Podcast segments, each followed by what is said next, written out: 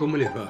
Esto es Lecturas desde Santa María de los Buenos Aires, esta ciudad acá al sur, en este continente tan extraordinario. Y hoy vamos a leer o a comenzar a leer un relato corto, una novela corta de Herman Melville. Eh, como saben, Herman Melville es, fue un escritor americano que nació en 1819 y murió en 1891. Fue novelista, poeta, ensayista y por supuesto que su obra, la gran obra americana, ha sido Moby Dick. Pero entre el año 1853 y 1855 publicó en la revista Putnam una serie de artículos, entre los que se encontraban dos de los relatos más interesantes e importantes de Herman Melville, y uno de ellos es Bartleby el escribiente. Y comienza de esta manera. Eh, ya soy un hombre de cierta edad. En los últimos 30 años mis actividades me pusieron en contacto íntimo con un gremio muy interesante y hasta único, del cual, creo, no se ha escrito hasta ahora. El de los copistas judiciales o amanuenses. Conocí a muchos, profesional y particularmente, y podría contar muchas historias que harían sonreír a los señores benévolos y harían llorar a las almas sentimentales. Pero a las biografías de los amanuenses prefiero algunos episodios de la vida de Bartleby, que era uno de ellos, el más raro que yo he visto y de quien tenga noticia. De otros copistas yo podría escribir completas biografías, pero nada parecido se puede hacer con Bartleby. No hay material suficiente para una satisfactoria y plena biografía de este hombre, lo cual es una pérdida irreparable para la literatura. Bartleby era una de las personas de quienes nada es indagable, salvo en las fuentes originales, en este caso muy pocas. Y de Bartleby no sé otra cosa que la que vieron mis ojos asombrados, salvo un rumor nebuloso que escribiré en el epílogo. Antes de presentar a Bartleby tal como lo vi por primera vez, conviene que registre algunos de mis datos, de mis empleados, de mis asuntos, de mi ambiente general, de mi oficina. Y esta descripción creo que es indispensable para una adecuada comprensión del protagonista de mi relato. En primer lugar, soy un hombre que desde joven he sentido con profundidad que la vida más fácil es la mejor. Por eso, aunque pertenezco a una profesión enérgica y hasta nerviosa, jamás toleré que esas inquietudes perturbaran mi paz. Soy uno de esos abogados que no tienen ambición, que nunca se dirigen a un jurado o solicitan de alguna manera el aplauso público. En la tranquilidad serena de un cómodo retiro, hago cómodos asuntos entre las hipotecas de personas ricas, títulos de renta y acciones. Cuantos me conocen me consideran un hombre seguro. El finado Juan Jacobo Astor, personaje muy poco dado a entusiasmos poéticos, no dudaba en declarar que mi primera virtud era la prudencia, la segunda, el método. No lo digo por vanidad, pero tengo claro el hecho de que mis servicios profesionales no eran desdeñados por el finado Juan Jacobo Astor, nombre que reconozco me gusta repetir, porque tiene un sonido tintineante como de oro acuñado. Espontáneamente voy a agregar que yo no era insensible a la buena opinión de Juan Jacobo Astor. Poco antes de la historia que voy a contar, mis actividades habían aumentado de manera importante. Había sido nombrado para el cargo ahora suprimido en el estado de Nueva York de agregado a la Corte Suprema. No era un empleo difícil, y sí era agradablemente muy bien pago. Raras veces me enojo, raras veces me permito indignarme ante injusticias y abusos, pero me voy a permitir ser temerario y declarar que considero que la supresión violenta y súbita del cargo de agregado por la nueva constitución fue un acto prematuro, porque yo tenía descontado tener con ello una renta vitalicia y solo percibí algunos años. Pero bueno, esto es algo al margen.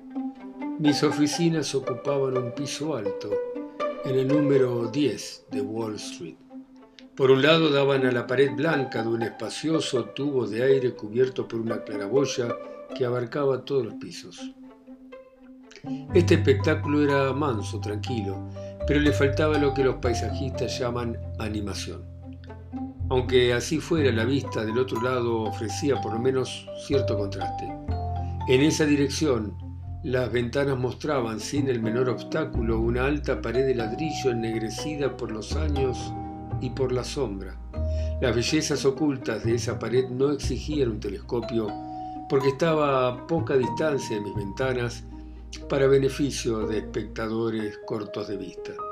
Mis oficinas ocupaban el segundo piso y a causa de la gran altura de los edificios vecinos, el espacio entre mi pared y esa pared se parecía no poco a un enorme y cuadrado tanque.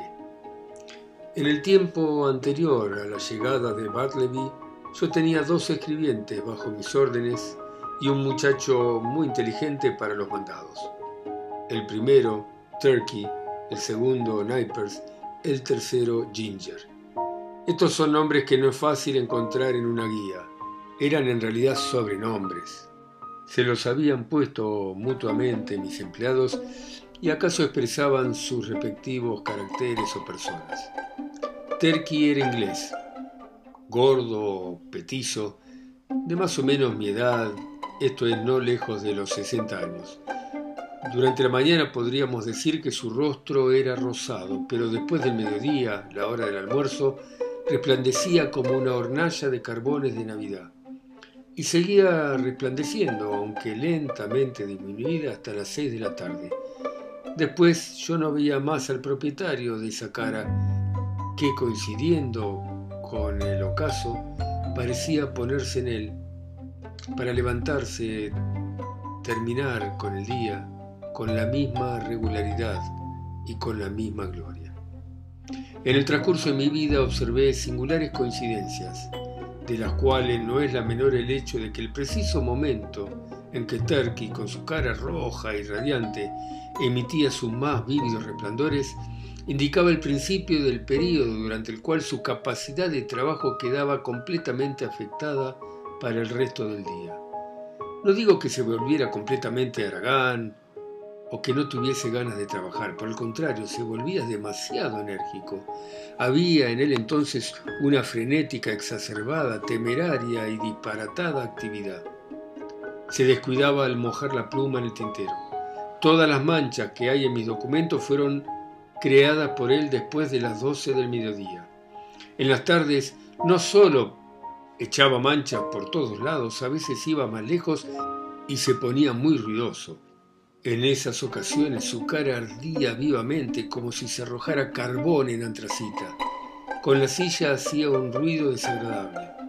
Desparramaba la arena.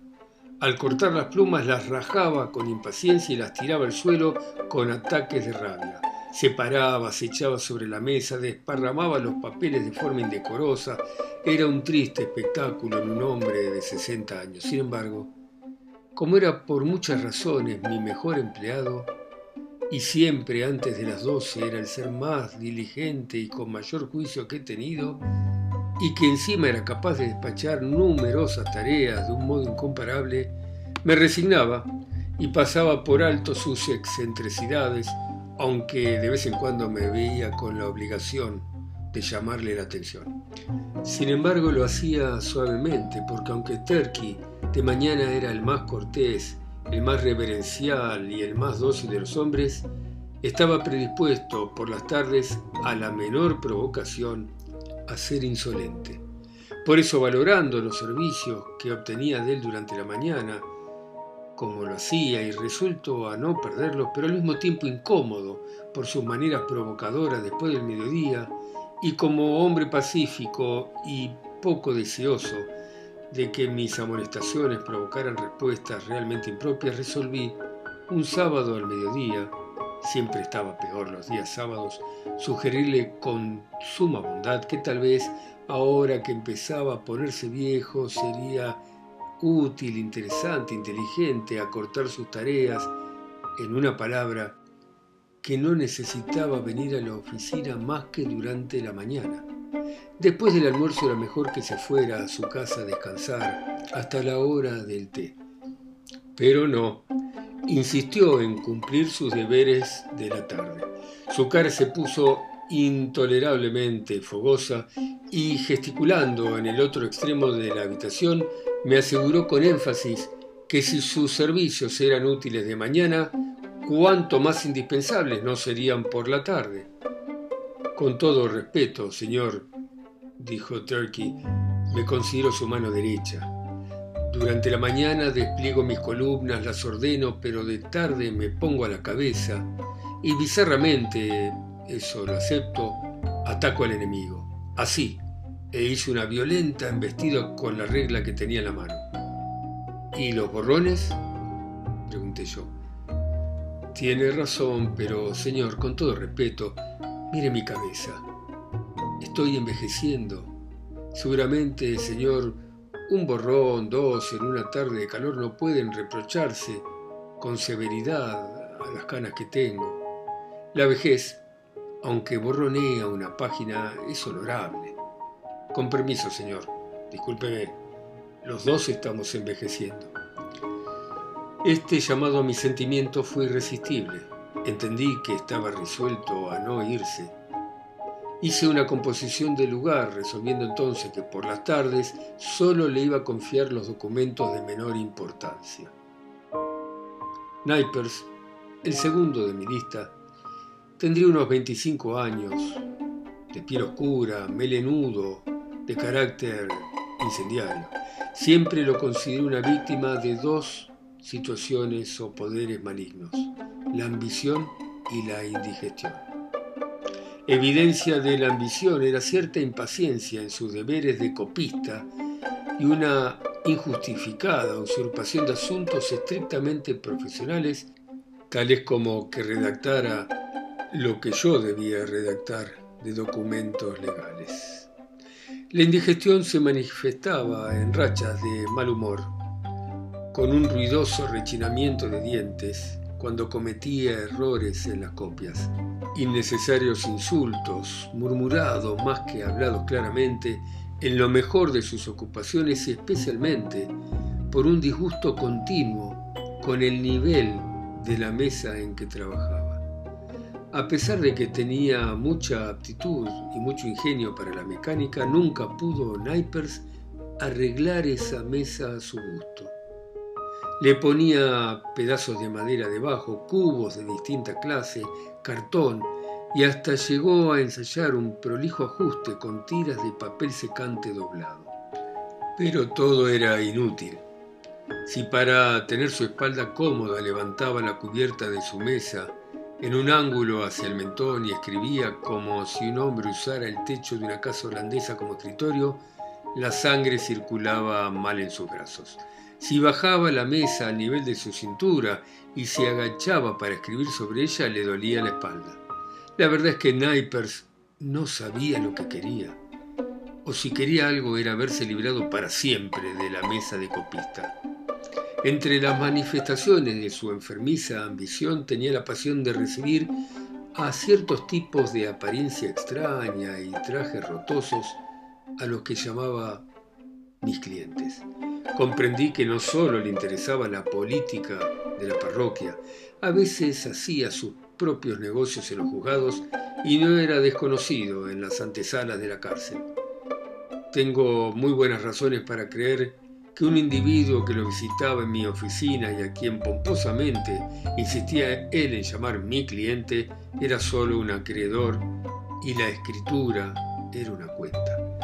Pero con todas sus fallas y todas las molestias que me provocaba, Nipers, como su compañero Turkey, me era sumamente útil, escribía con rapidez y letra clara, y cuando quería no le faltaban modales realmente distinguidos y educados. Además, siempre estaba vestido como un caballero y eso le daba muy buen tono a mi oficina.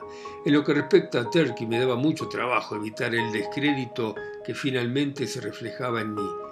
Sus trajes parecían grasientos y olían siempre a pollo.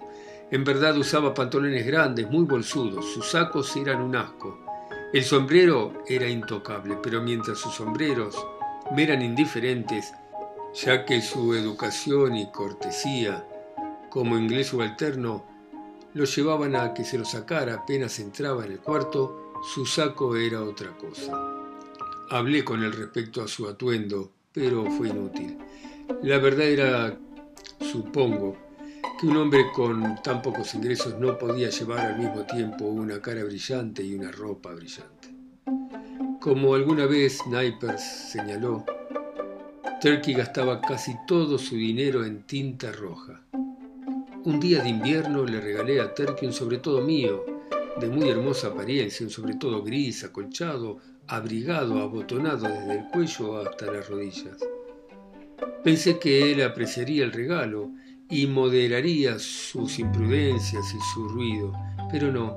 Creo que el hecho de enfundarse en un sobretodo suave y acolchado ejercía un efecto negativo sobre él. Según el principio de que un exceso de avena le hace mal a los caballos. De igual manera que un caballo impaciente muestra la avena que comió, así Turkey mostraba el sobre todo. Le daba insolencia, era un hombre a quien perjudicaba ser próspero. Aunque en lo referente a la continencia de Turkey yo tenía mis ideas en lo referente a Nipers, estaba convencido de que cualquiera fueran sus faltas en otros aspectos, por lo menos era un muchacho sobrio pero la propia naturaleza era su tabernero y desde que había nacido le habían suministrado un carácter tan irritable y tan alcohólico que toda bebida subsiguiente era superflua. Cuando pienso que en la calma de mi oficina Naiper se ponía de pie, se inclinaba sobre la mesa, estiraba los brazos, levantaba todo el escritorio y lo movía y lo sacudía marcando el piso, como si la mesa fuera un ser perverso, voluntarioso, dedicado a molestarlo y a frustrarlo, claramente entiendo que para Nipers el alcohol era superfluo. Era una suerte para mí que debido a su causa primordial, que tuviera mala digestión, la irritabilidad y la nerviosidad de Nipers eran más notables de mañana, y que de tarde estaba relativamente tranquilo. Y como las locuras de Turkey solo se manifestaban después de mediodía, nunca sufría a la vez las actitudes excéntricas de los dos. Los ataques se relevaban como guardias. Cuando el de Nipers estaba de turno, el de Turkey estaba de franco y al revés. Dadas las circunstancias, este era un buen arreglo. Gingernut, el tercero de mi lista, era un chico de 12 años. Su padre era carrero, ambicioso de ver a su hijo antes de morir en tribunales y no en el pescante. Por eso lo colocó en mi oficina como estudiante de derecho, limpiador, barrendero, mandadero, a razón de un dólar por semana. Tenía su propio escritorio, pero no lo usaba. Una vez pasé revista a su cajón. Tenía un conjunto de cáscaras de muchas clases de nueces. Para este estudiante inteligente, Toda la noble ciencia del derecho cabía en una cáscara de nuez. Entre sus muchas tareas, la que desempeñaba con mayor rapidez consistía en traernos manzanas y pasteles, en especial a Turkey and Napers. Dado que la copia de expedientes es una tarea seca, mis dos amanuenses solían humedecer sus gargantas con helados de los que se pueden comprar cerca del correo y de la aduana. También solían pedirle a Ginger ese bizcocho especial, chato, redondo, pequeño, especiado, cuyo nombre se le daba. En las frías mañanas, cuando había muy poco trabajo, Turkey los devoraba a docenas como si fueran obleas. Es verdad que por un penique venden seis u ocho, y el sonido de la pluma se combinaba con el ruido que hacía al triturar los bizcochos.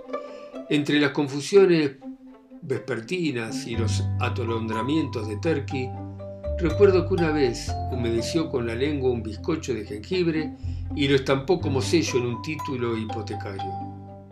Casi lo despido, pero me desarmó con una reverencia oriental diciéndome, con permiso señor, creo que he estado generoso suministrándole un sello a mis expensas. Con mi nombramiento de agregado a la Corte Suprema, mis tareas primitivas de escribano de transferencias y buscador de títulos y de redactor de documentos de toda clase aumentaron considerablemente. Ahora había mucho trabajo y no bastaban mis escribientes. Requerí un nuevo empleado. En contestación al aviso que había puesto, un joven inmóvil apareció una mañana en mi oficina. Estaba abierta la puerta porque era verano y recuerdo la figura, pálidamente limpia y ordenada, lamentablemente decente, desesperadamente sola. Era Bartleby.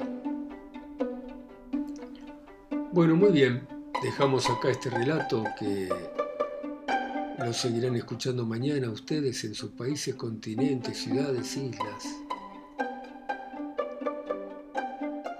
Escuchándolo de mi boca, a mí que estoy acá solo, en esta ciudad del sur, en esta ciudad de Santa María de los Buenos Aires. Chao, gracias.